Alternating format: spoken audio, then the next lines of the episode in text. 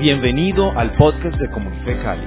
Nuestro deseo es que este mensaje te inspire a conectarte con Dios y ser agente de transformación en tu entorno. Tiempos como estos nos tienen con zozobra, con expectativa, pero Jesucristo es el mismo ayer y hoy y lo será por siempre. Y su historia en medio de la oscuridad es una historia que puede traer esperanza, confianza y seguridad. El tema que voy a manejar hoy le he titulado Fe y Libertad. He tocado varias series en esta misma línea y las he tocado en, en, medio de esta misma línea en el mes de octubre, porque el mes de octubre es un mes que a nivel mundial se celebra el aniversario de la reforma protestante. Es uno de los acontecimientos mundiales que necesitamos aprender a valorar, a conmemorar. Cierto que a, ti te encanta cuando te celebran el cumpleaños o cuando como iglesia tenemos el aniversario o las organizaciones. Y una de las cosas que el Señor me ha hablado siempre con respecto a esto es honrar el esfuerzo de lo que muchas generaciones anteriores hicieron por nosotros y hoy en algo tan sencillo y tan básico como es cargar la Biblia física o tenerla en nuestra aplicación en más de 30, 40 versiones. Cuando hablamos de el legado de la reforma, los 505 años que celebraremos el 31 de octubre, y en el mes de octubre se le conoce como el mes de la Biblia también. Deme un segundo que quiero. Aquí ya. El mes de la Biblia. Pues una de las cosas que necesitamos comprender es que la Biblia es el libro que le ha dado estructura y forma al mundo. Uno de los regalos que el Señor me permitió el mes pasado, y quiero contarlo como, como idea de que Dios cumple nuestros sueños. Un sueño que yo tenía en mi corazón por muchos años atrás, desde que supe, era que en la ciudad, en, en, el, en, en Estados Unidos, especialmente en Washington, existía algo que se llama el Museo de la Biblia. Y el deseo de mi corazón, yo la miraba por la página web y yo dije, a mí me gustaría ir alguna vez a conocer el Museo de la Biblia. Son cuatro pisos que se recorren totalmente en casi seis o siete días. Yo solamente tuve casi cinco horas para hacer el reggae, los espacios que había. Pero una de las cosas que uno puede ver en los recorridos es el impacto y la transformación que la Biblia ha hecho en los individuos, en las familias, en las naciones, pero también uno puede ver todo el precio que se ha pagado para que la Biblia está en nuestras manos. 31 de octubre y este mes celebramos el mes internacional de la Biblia. Y la Biblia es el libro que trae libertad. ¿Por qué la Biblia es el libro que trae libertad? Porque la Biblia parte desde la perspectiva de que Dios ha creado al hombre en libertad. Dios puso dentro del corazón del hombre la capacidad de escoger. Y cuando miramos el corazón de la libertad, lo vamos a ver a través de toda la Biblia. Pero la gran amenaza que siempre tendremos que estar en la eterna vigilancia es de preservar y cuidar nuestra libertad. La reforma protestante tuvo tres ejes. No voy a profundizar en ellos porque lo hemos hecho en anteriores enseñanzas o en cursos, pero la Biblia trajo tres elementos que han traído libertad en tres ambientes. El teológico es el primero, la libertad teológica, lo que se le conoce como las cinco solas, solo Cristo, solo la gracia, solo la Biblia, solo la fe, solo la escritura. pero podríamos agregar una más, que es algo donde Dios nos ha tenido, y es solo el Espíritu.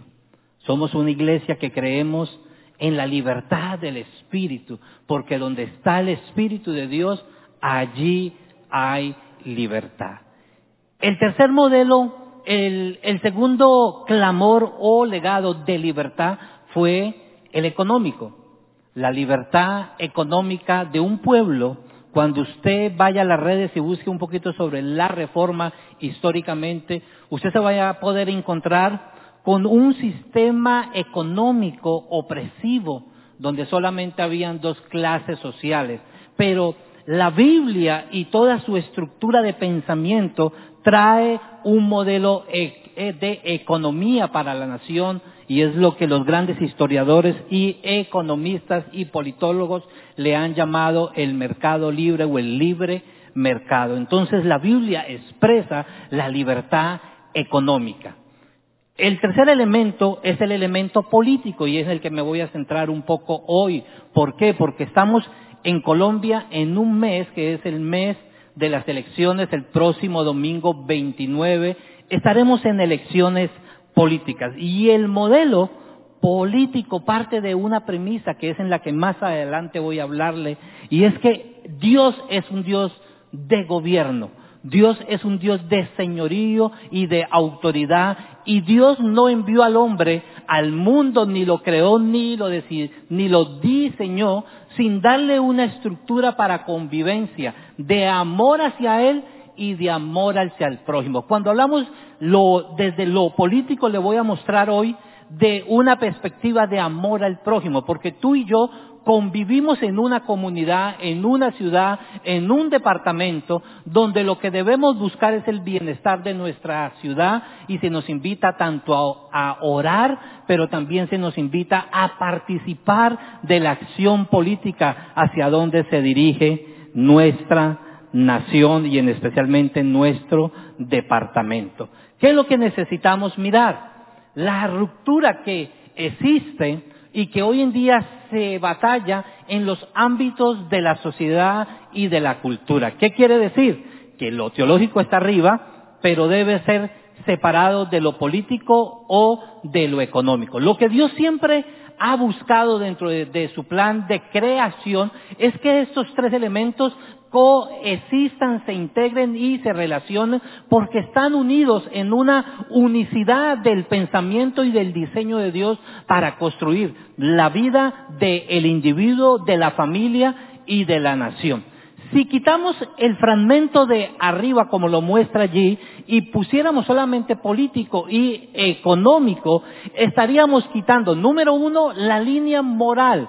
Dios se expresa desde su palabra, desde la Biblia, el carácter moral y el carácter ético. Las ciencias políticas deben, deben estar integradas desde la teología, la ética, pero también la política que tiene que ver con la convivencia, el amor a Dios, el amor al prójimo. Si quitáramos la parte de arriba, solamente quedaría el secularismo, el humanismo, el progresismo. Y es una de las cosas que hoy en día se está queriendo sacar. Solamente Usa tu fe el día domingo o en el espacio privado de tu habitación o de tu casa.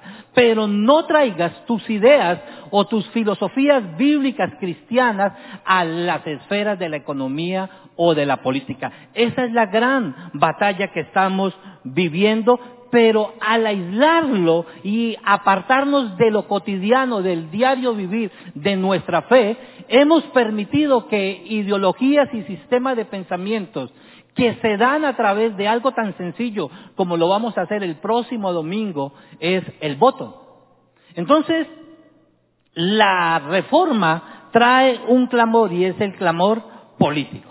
Vamos a mirar algo donde quiero centrar este primer bloque habiendo hecho la introducción. Amar la verdad. Vamos a leer tres, tres textos bíblicos. Mateo 22, 37. Jesús contestó, ama al Señor tu Dios con todo tu corazón, con, ama al Señor tu Dios con todo tu corazón, con toda tu alma y con toda tu mente. Juan 14, 6 dice, Jesús les contestó, yo soy el camino, la verdad y la vida.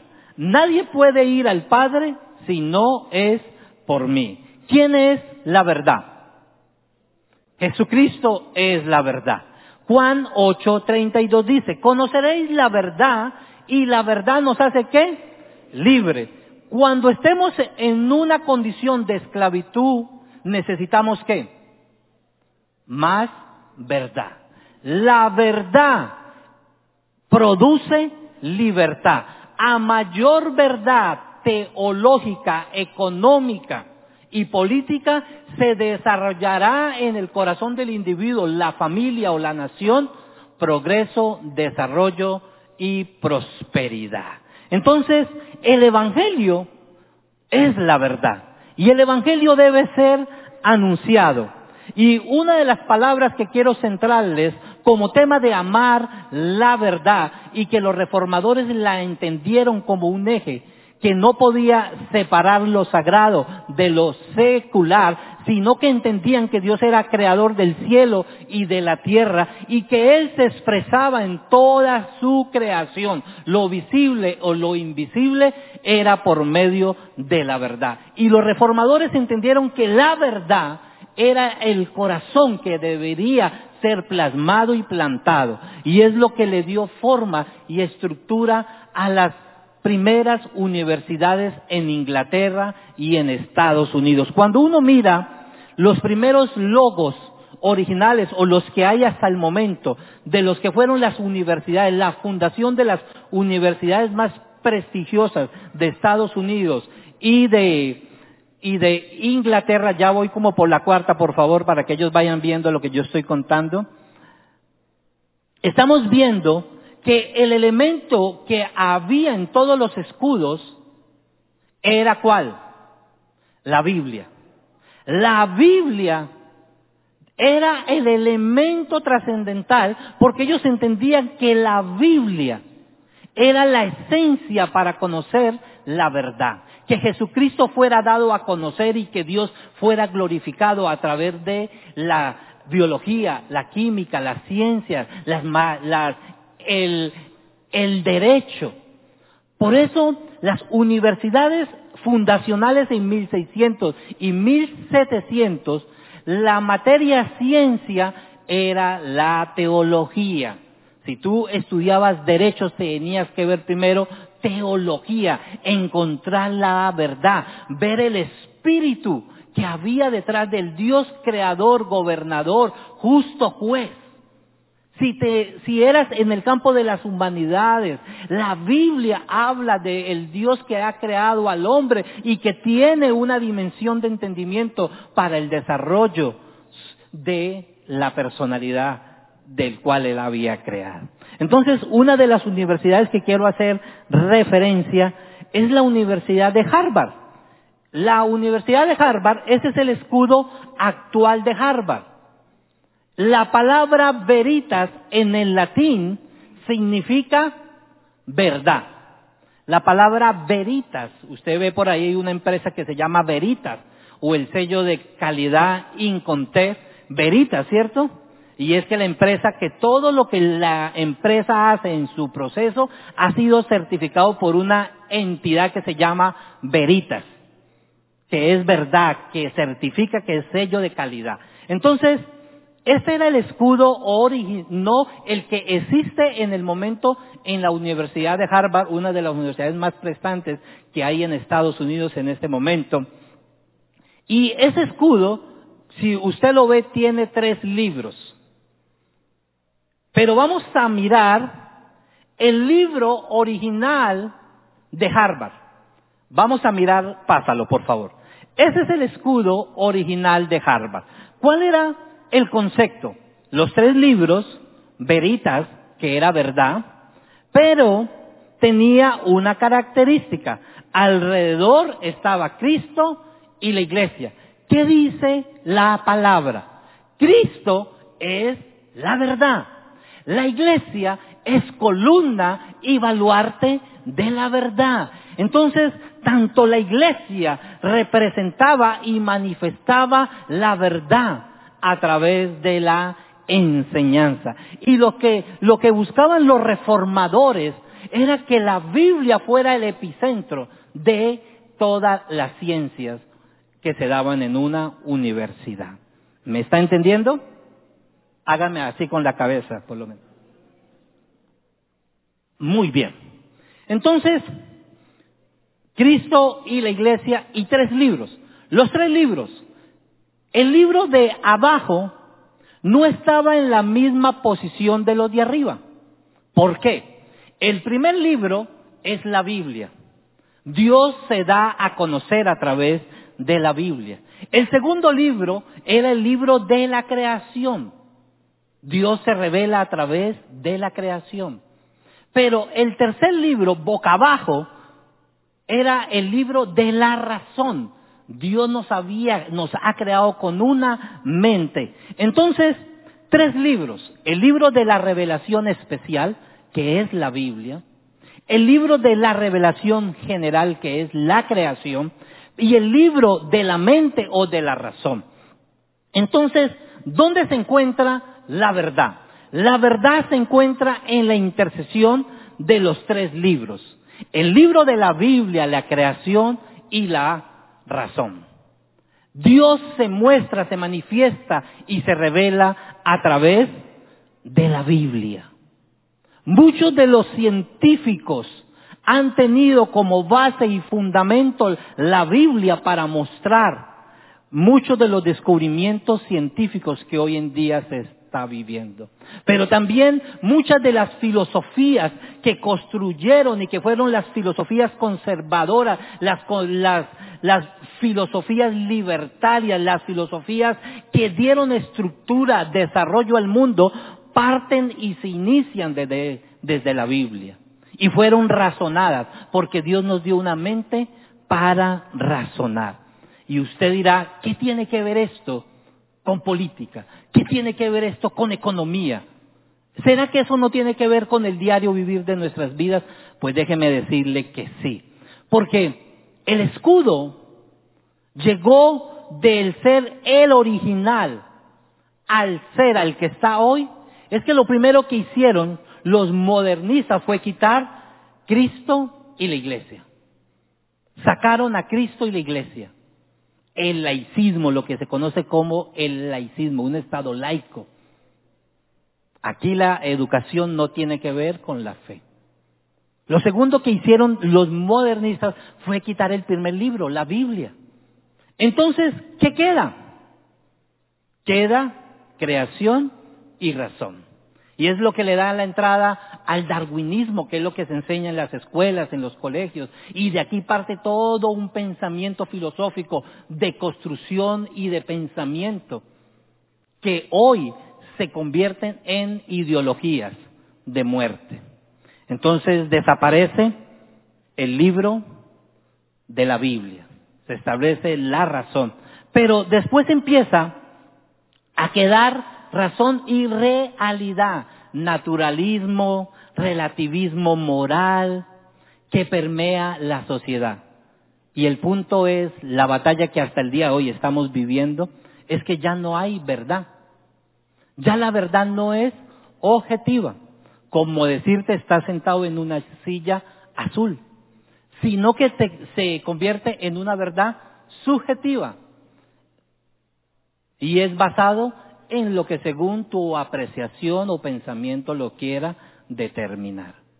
Entonces, ¿cuál ha sido la batalla que hoy estamos viviendo? El robo lingüístico. Se redefinen las palabras para salirse con la suya y evitar la realidad que nos muestra la creación, la ciencia, la razón y se convierte conjuntamente con la Biblia, que es la intercesión de la verdad. Entonces, ¿en qué etapa de la vida estamos viviendo? Estamos viviendo en el emocionalismo, porque ya se quita el libro de la razón y se quita el libro de la creación y nos convertimos en ideologías que no tienen sustento ni bases y que solamente son experiencias de sentimientos. Entonces, esa es la base del el posmodernismo y el cual estamos entrando hoy al paganismo. O sea, la batalla donde creemos que lo único es el animismo, emoción, lo que se conoce como la nueva espiritualidad moderna. Entonces, ¿qué estamos viviendo? La muerte de la civilización occidental. Y la pregunta que tiene que ver con Israel hoy es lo siguiente. En el Medio Oriente, en el Medio Oriente, Dios destinó una nación que la separó para usarla como modelo e instrumento para traer las verdades. Y por allí vino el Mesías. Pero si miramos históricamente ahora el Medio Oriente y los países que están alrededor de Israel, usted se va a encontrar cuando uno estudia los principios fundacionales de la nación de Israel, uno siempre va a encontrar que un principio base es la paz y no la guerra. Y el principio fundacional de Israel es la paz y no la guerra. Pero cuando uno mira alrededor la batalla histórica de siglos, es que las naciones que están alrededor tienen como meta y función exterminar a Israel. Entonces, una de las batallas históricas políticas que está viviendo el mundo es entender que la Biblia que viene del pueblo que Dios le dio a Israel, que se llama el judeo, el judeocristianismo y que hoy en día es para nosotros la base de nuestra fe,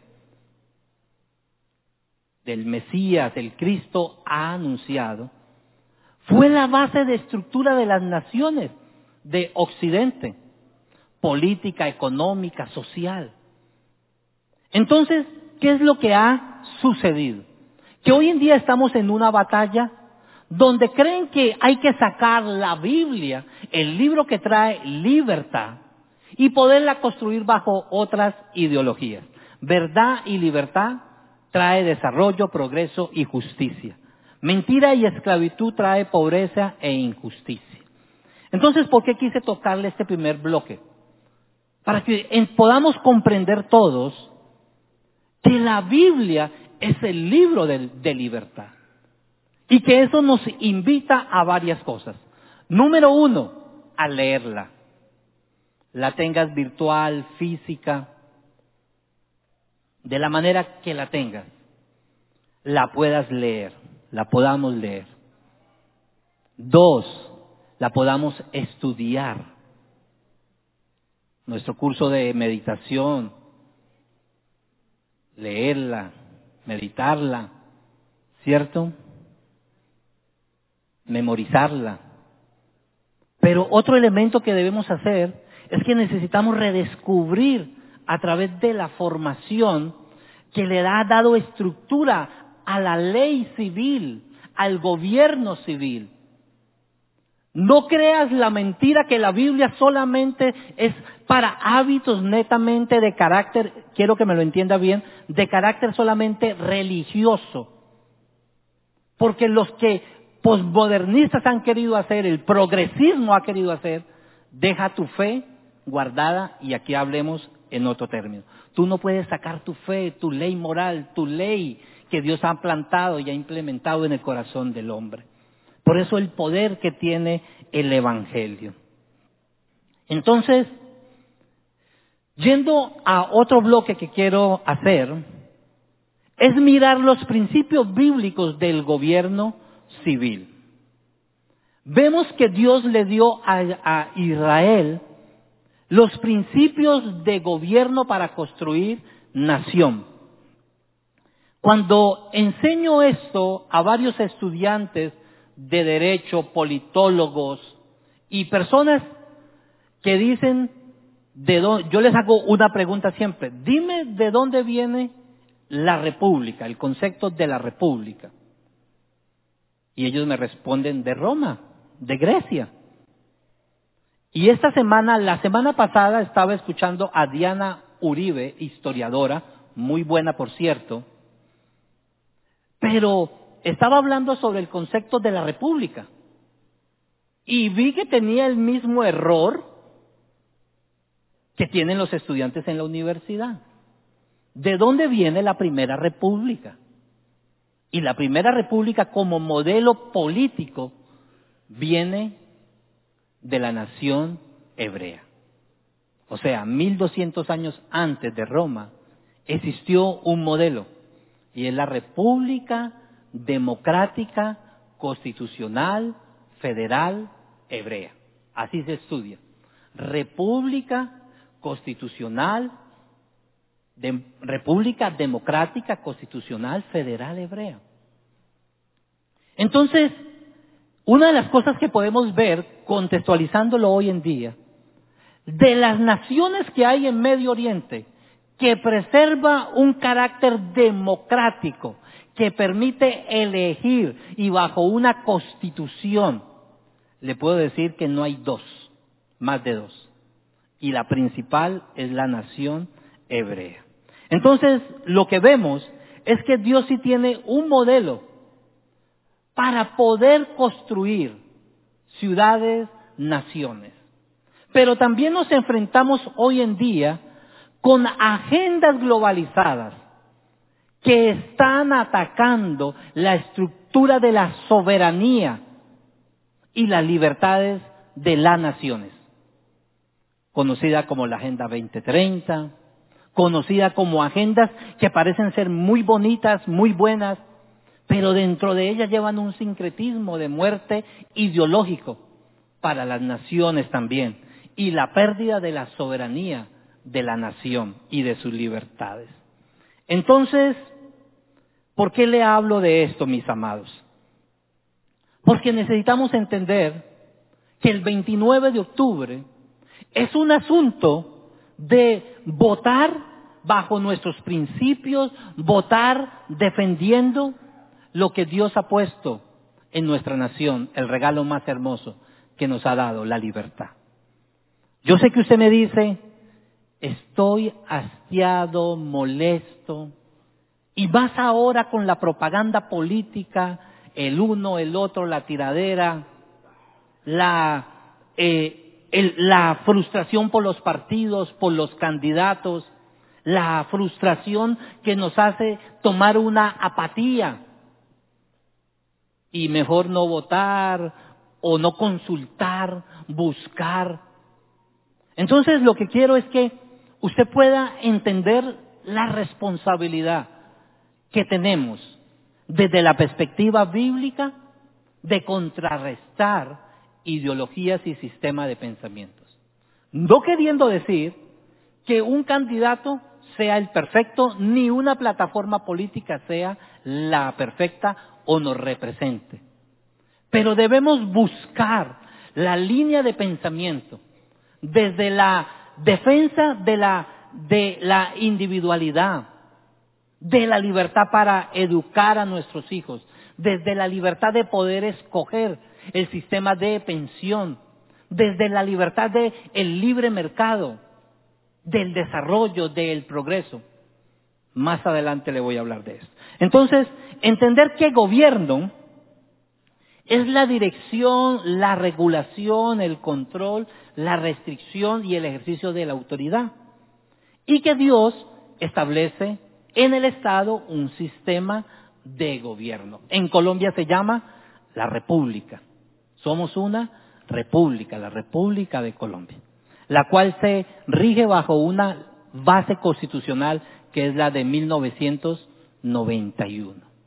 Y esa república nos permite y nos da el, derecho de poder elegir y ser elegidos, de poder determinar lo que Jeremías 29, 7 dice que oremos por la ciudad donde Dios les había transportado. Dios había transportado a los israelitas a la, cautividad de los de Babilonia. Pero Dios les dice, oren por la ciudad porque en el bienestar de ellos estará el bienestar de ustedes.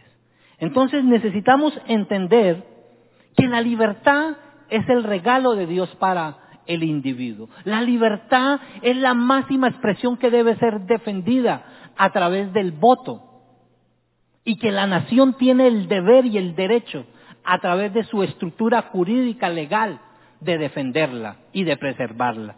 ¿Por qué? Porque la libertad es el regalo que Dios nos ha dado. Mire, la libertad proviene del latín liber, que significa no tener restricción. La verdadera libertad, la interna, es la capacidad de hacer todo lo que es bueno y correcto sin impedimento de parte del gobierno civil o de cualquier otro gobierno. El cuerpo está en libertad cuando no está restringido, o si no que lo pregunte un secuestrado. La mente está en libertad cuando no está controlada o manipulada. La voluntad está en libertad cuando la conciencia no es forzada sino libre. Y aquí le quiero decir, el regalo que Dios nos ha dado dentro de la libertad es la libertad de elegir por medio de nuestra conciencia. Pablo decía, si tu conciencia no, no te acusa, paz tienes para con Dios. Entonces la libertad que Dios ha puesto dentro de nosotros tiene un árbitro y es la libertad de conciencia, de poder elegir lo que es bueno y lo que es malo. Dios ha establecido que escojamos lo bueno, porque lo bueno me va a traer libertad. Si escojo lo malo me va a traer esclavitud. Entonces la conciencia es tanto legislativa, es ejecutiva y es judicial. Es la mayordomía que todos debemos cuidar, la libertad de conciencia. A mí me preguntan, ¿por quién vas a votar? ¿Por quién votamos? Pues yo les he tratado de decir que aunque tengo una particularidad, yo les animo a que siempre busquen. Y busquen bajo estos principios que estoy enseñando. Porque tú tienes la capacidad de escoger.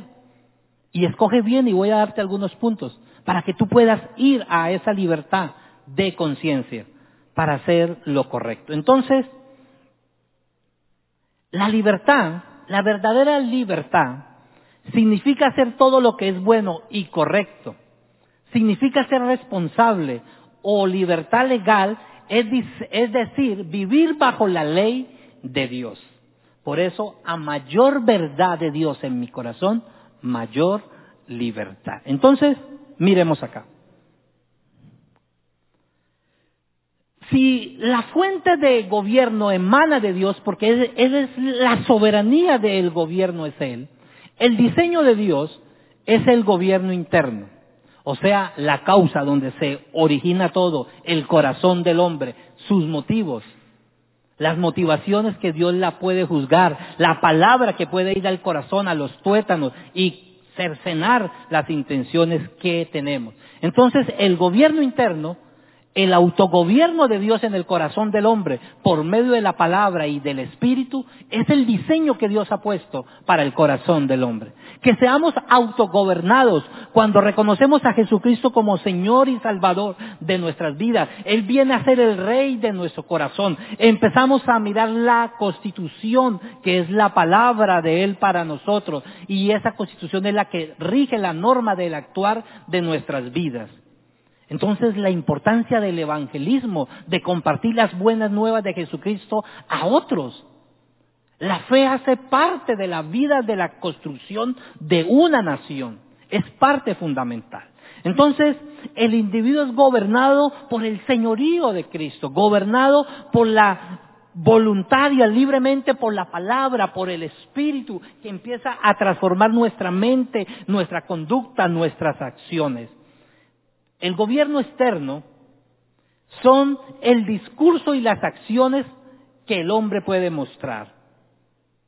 Y a ese le permite el gobierno civil. Es la jurisdicción de administrarla a través del gobierno civil y por Dios mismo.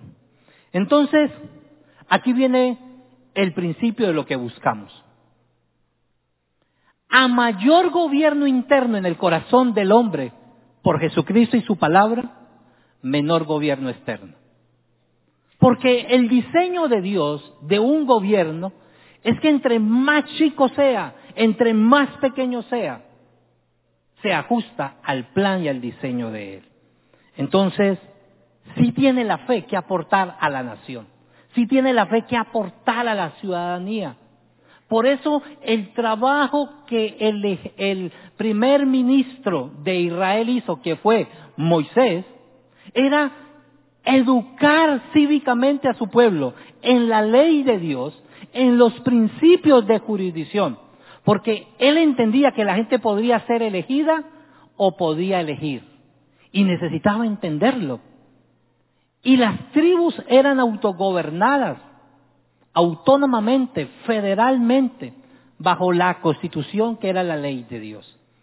Pero este principio nos lleva a entender varias cosas. La soberanía de Dios. Porque esta es la batalla que estamos viviendo en las naciones. ¿Quién es soberano? ¿Dios es soberano?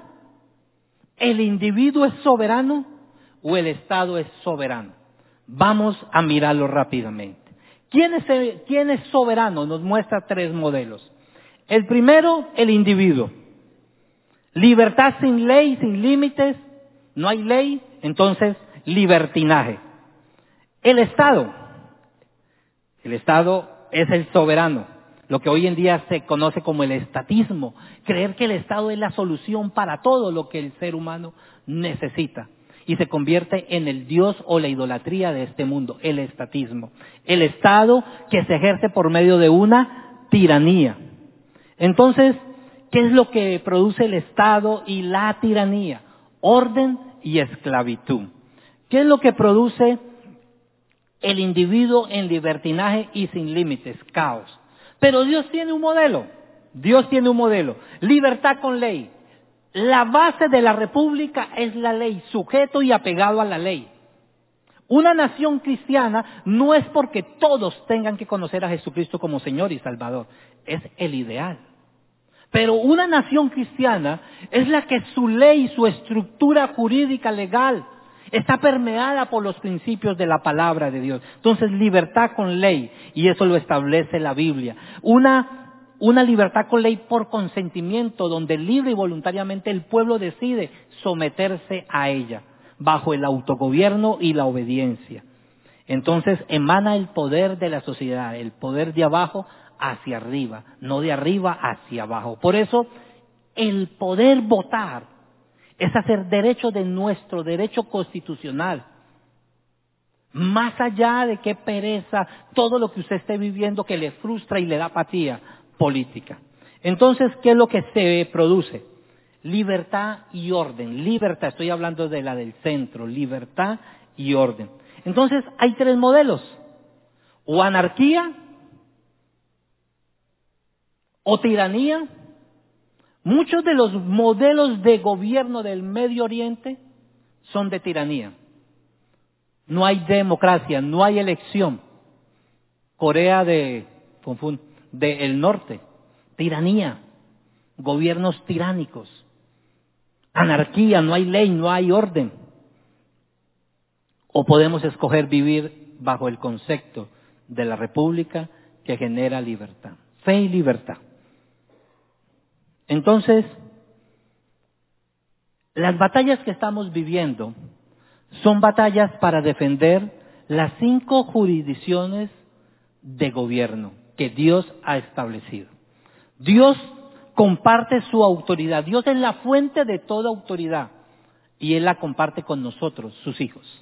¿Cómo la comparte? La distribuye desde el individuo autogobernado por la palabra, por el Espíritu, lo pone en la familia, pone un orden de autoridad en la familia.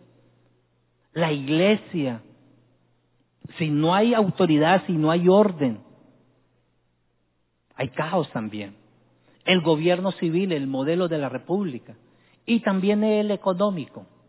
En el modelo económico de jurisdicción y, y gobierno, cuando usted lee las cartas de Pablo dando instrucciones para los empleados o para los jefes o para los amos. Entonces, este sería un buen estudio de mirar las jurisdicciones. Cuando hablamos de jurisdicciones, para que me entienda, la palabra jurisdicción viene de dos palabras. Juri es ley y dicción es hablar. Entonces, indica los límites desde donde se permite hablar o hasta dónde llega cada uno. Entonces la batalla política que hoy en día se está viviendo y que estamos cediendo tiene que ver con la pérdida de los límites de intromisión de cada una de ellas. La familia tiene un nivel de dónde llegar, el gobierno tiene otra, la iglesia tiene otra, tiene tanto funciones como responsabilidades. Más adelante estudiaremos un poquito sobre esto. Entonces la gran amenaza es la pérdida de la libertad. La libertad para educar, como lo dije anteriormente, la pérdida de la propiedad privada.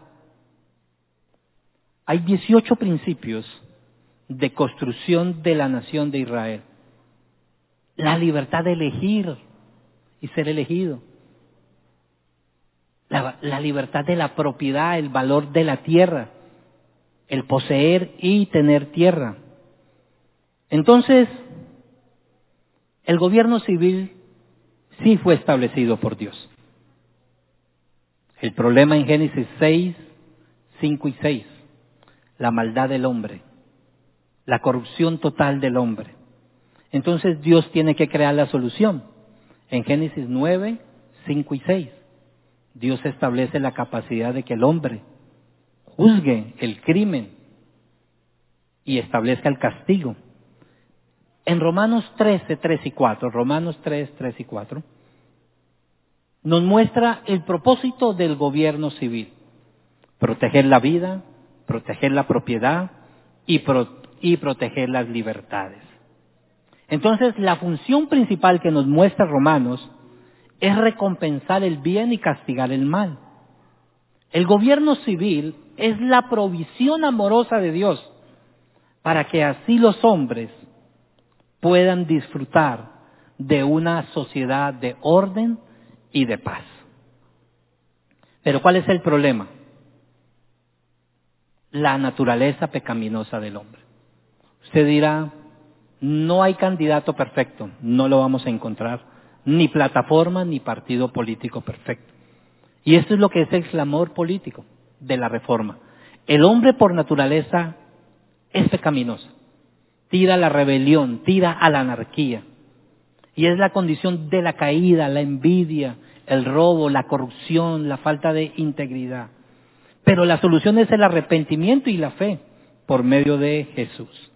Entonces, una frase que necesitamos entender, dos principios dentro del modelo de la República y que Moisés entendió y construyó cuando uno mira la construcción de la República, es los controles y los frenos, los controles y los contrapesos, o sea, la separación de poderes. Y esto es algo que debe cuidarse y vigilarse en nuestra nación.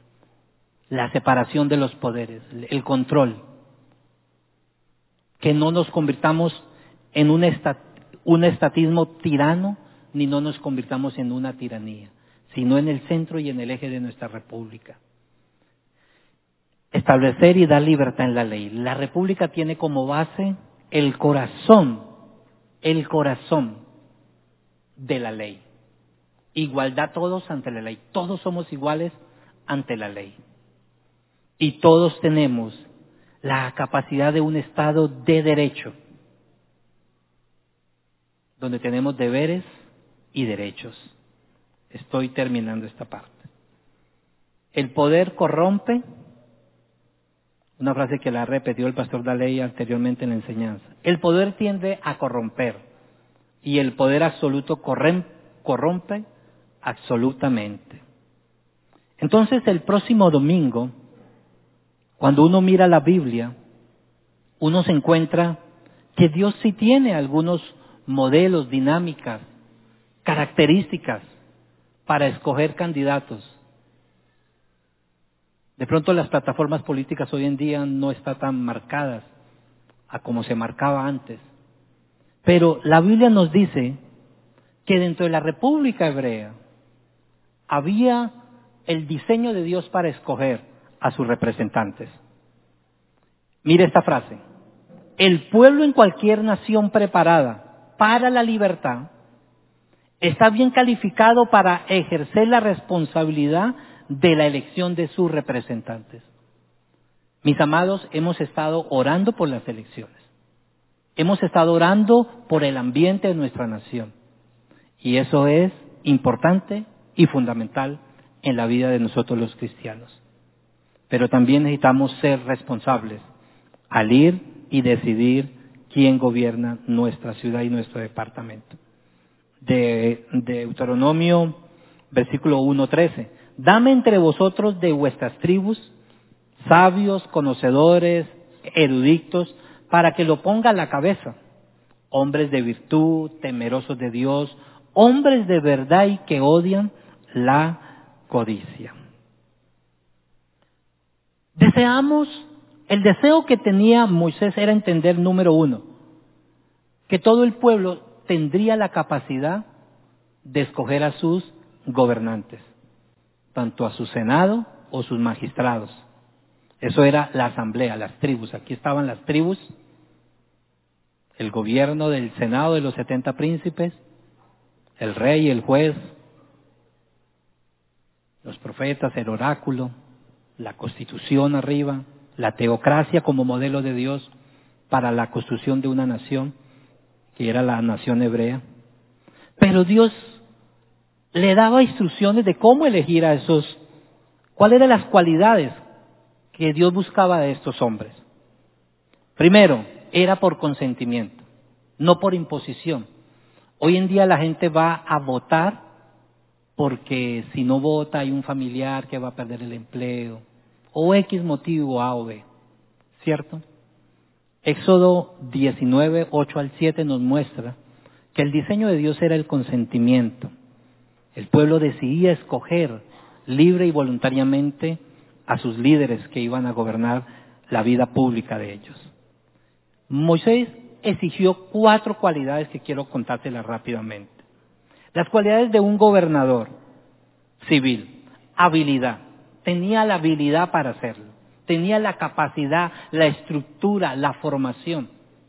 Y quiero decirle que todo israelita, según el estudio, era capacitado para hacerlo.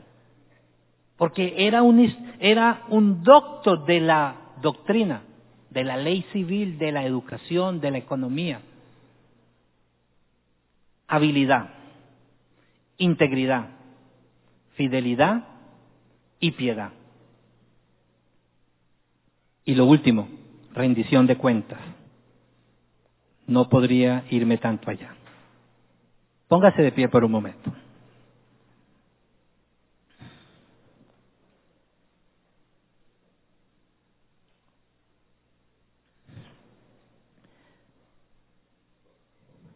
Sí tenemos una obligación moral en libertad de participar de las decisiones o de lo que sucede en nuestro gobierno colombiano o departamental o municipal.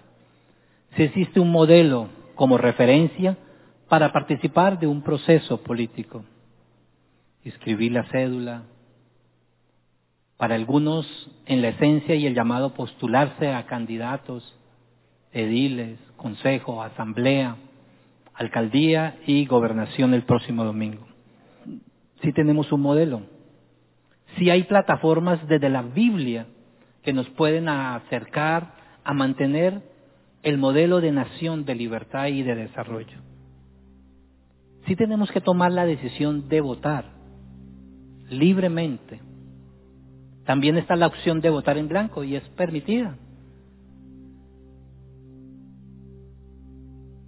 ¿En qué principio debemos fundamentar nuestra votación?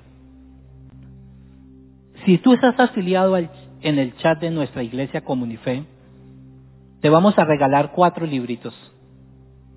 Este es de una organización que se llama Centro para la Cosmovisión Bíblica y uno de ellos que usted puede leer y ampliar un poco más es si voy a votar Debo defender la vida antes de nacer.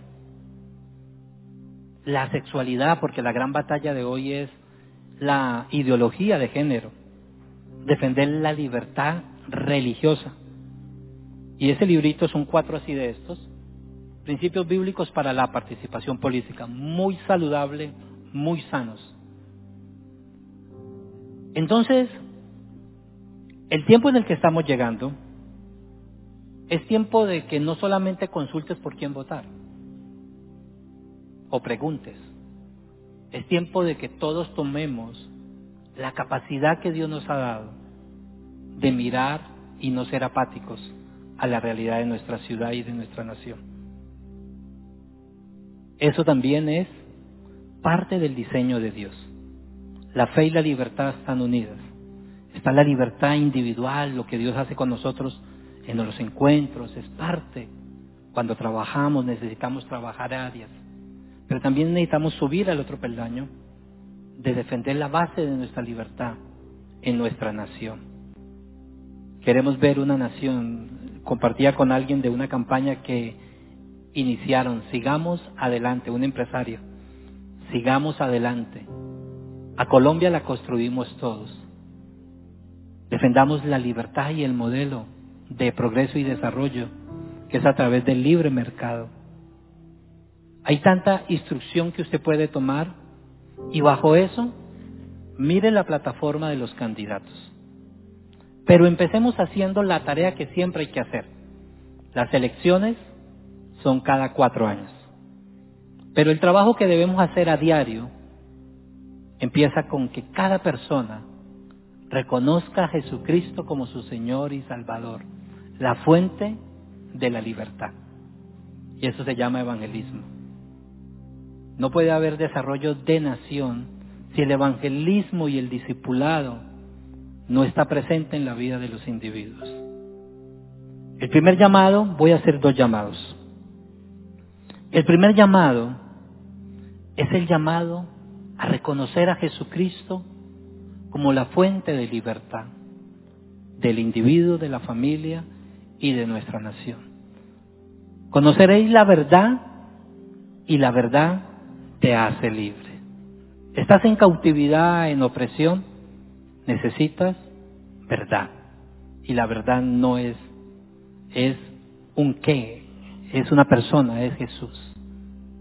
Si tú no has reconocido a Jesucristo como tu Señor y Salvador, dale el gobierno a Él de tu vida. Evitar la tiranía, el caos.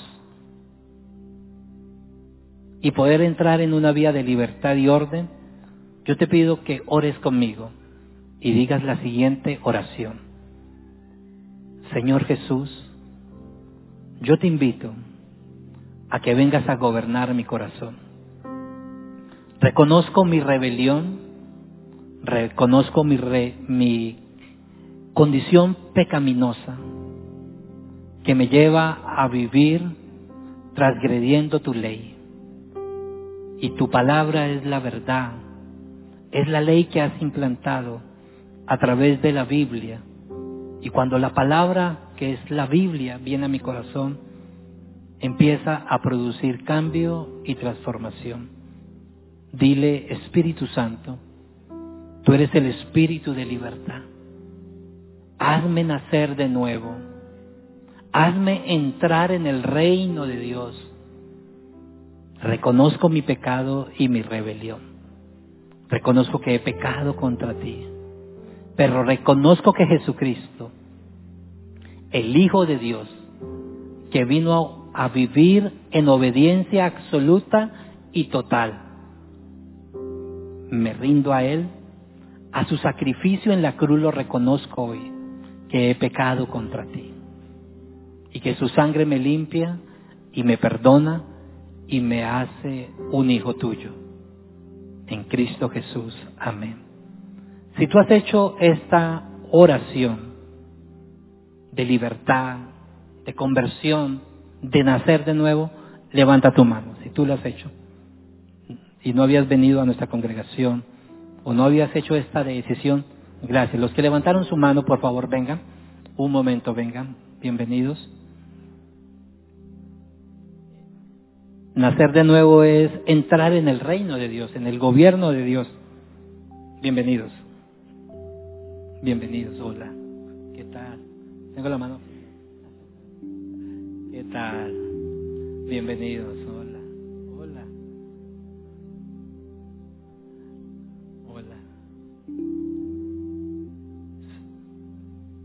Esa oración que ustedes han hecho, que se llaman es la oración de fe o la oración que nos lleva a nacer de nuevo, es la que le ha dado entrada a Jesucristo al corazón de ustedes, el gobierno de Cristo, su verdad, su libertad, empieza a darse a conocer.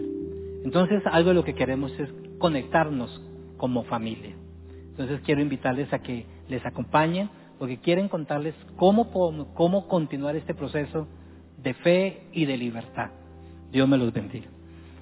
Ahora, iglesia,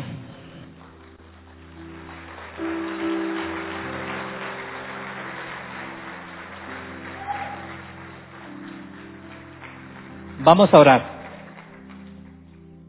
Vamos a orar por el próximo domingo. Hoy hay elecciones en Argentina, trascendentales también.